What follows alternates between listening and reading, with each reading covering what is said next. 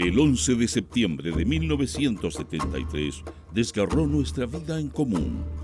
En torno a esa fecha, dibujamos un radio de 50 días, antes y después. Para encontrar pistas de futuro, buscamos fragmentos de tiempo y los reunimos en el presente. Este es Proyecto 50.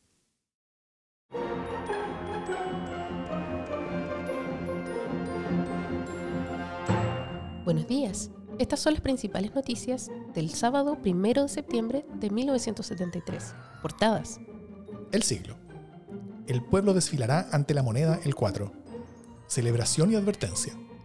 Los trabajadores de Chile contestarán a los pijes sus insolencias contra el presidente Allende.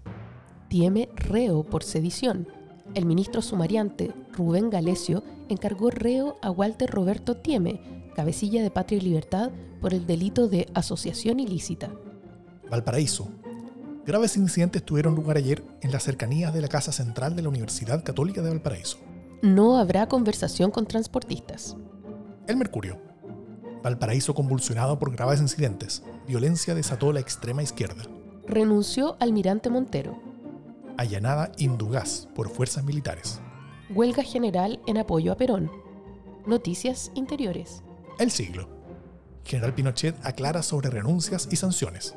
La derecha se lanza contra los oficiales. El Mercurio echa carbón a golpistas. Fascistas iban a asesinar a un alto dirigente del Partido Comunista, confesó Alfonso Lecaros Maquena, nuevo jefe fascista detenido. El Mercurio, rector de la Universidad Católica de Valparaíso, autorizó allanamiento. Falseado balance del Banco Central, denuncian senadores. Pleno de la Corte verá desafuero de Altamirano. Diálogo es imposible si el gobierno no rectifica. Presidente del Partido Demócrata Cristiano responde a ministro del Interior. Descubierto campamento guerrillero en Cautín. Llegaron 400 toneladas de carne de caballo. Noticia destacada. El siglo. Declaración de Elwin en torno al diálogo. El presidente del Partido Demócrata Cristiano, senador Patricio Elwin, entregó ayer la siguiente declaración en torno a informaciones acerca de una posible reanudación del diálogo con el gobierno y sobre las declaraciones del ministro del Interior.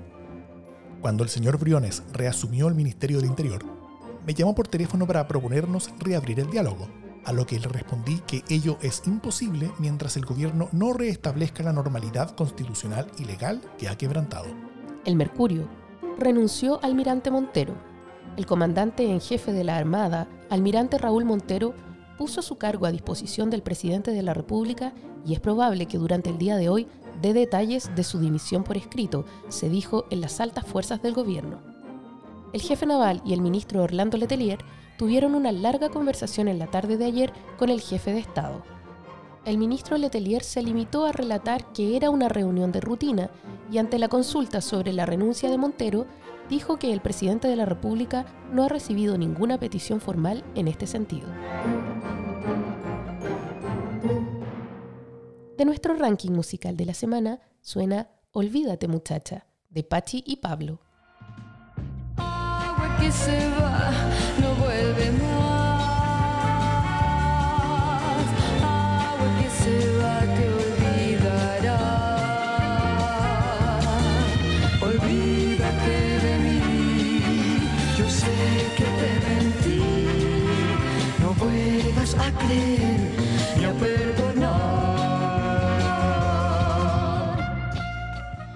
Mientras los diarios publicaban las noticias que acabas de escuchar, en Chile ocurrían otras cosas que no estuvieron en titulares y que solo conoceríamos por documentos, libros y testimonios años más tarde.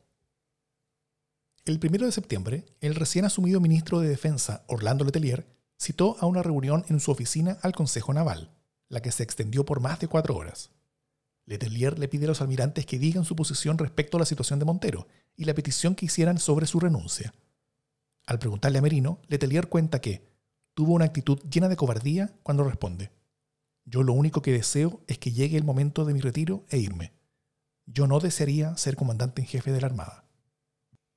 Patricio Carvajal, uno de los artífices del golpe, trató de mejorar la situación de Merino, mientras que los almirantes Daniel Arellano y Hugo Poblete defendieron a Montero. Poblete incluso afirmó que exigir la salida de Montero es un acto de insubordinación con el que no estaba de acuerdo. El día del golpe, el almirante Poblete fue detenido. Faltan 10 días para el golpe de Estado. Solo me cabe decirle a los trabajadores, yo no voy a renunciar. Se mantiene la presidencia del país. De la unidad central y de Bogotá y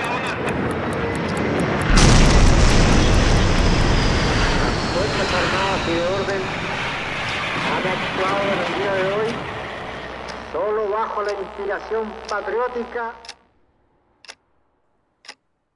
Es 21 de septiembre de 1973. Han pasado 10 días desde el golpe de Estado. El Mercurio. Nueva constitución estudia el gobierno militar. Investigación de fiscal determina suicidio de Allende. El informe policial establece clara y taxativamente muerte de Salvador Allende Gossens provocada por disparos de tipo suicida en la barbilla con dos salidas de proyectil. Artículos de primera necesidad encontrados en allanamiento. Todo lo encontrado fue entregado al nuevo gerente general de la Corfo.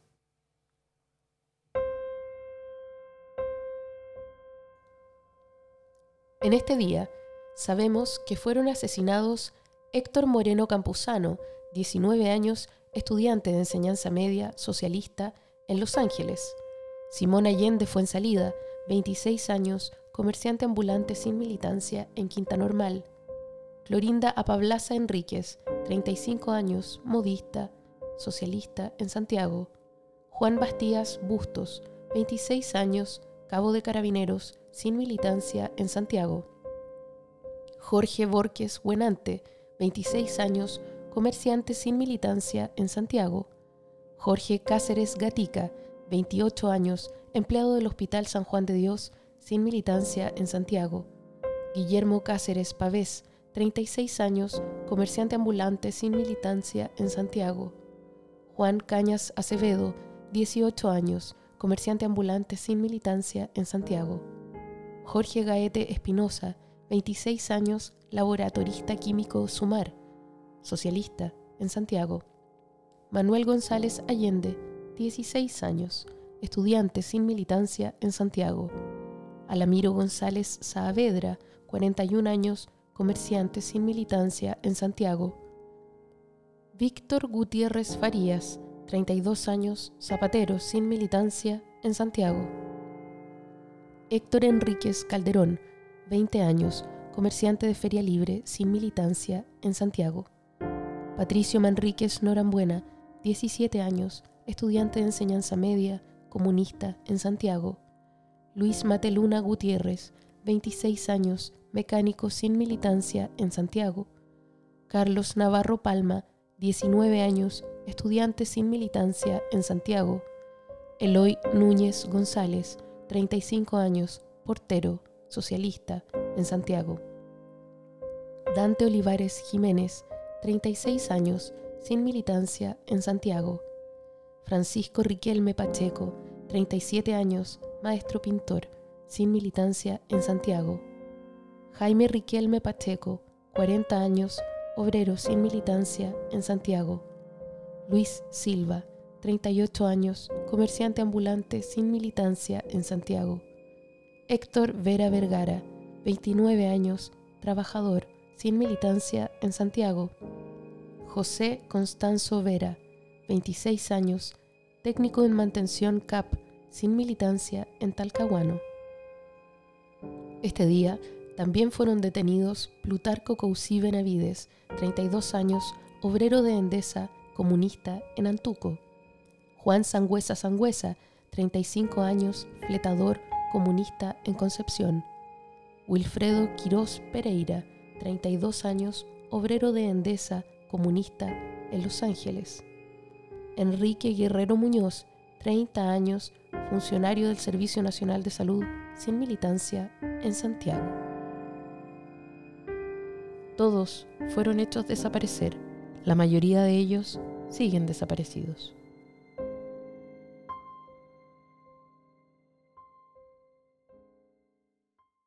Proyecto 50 es una iniciativa de democracia en LSD, Radio Universidad de Chile, Instituto Milenio Biodemos, COES y Factor Crítico.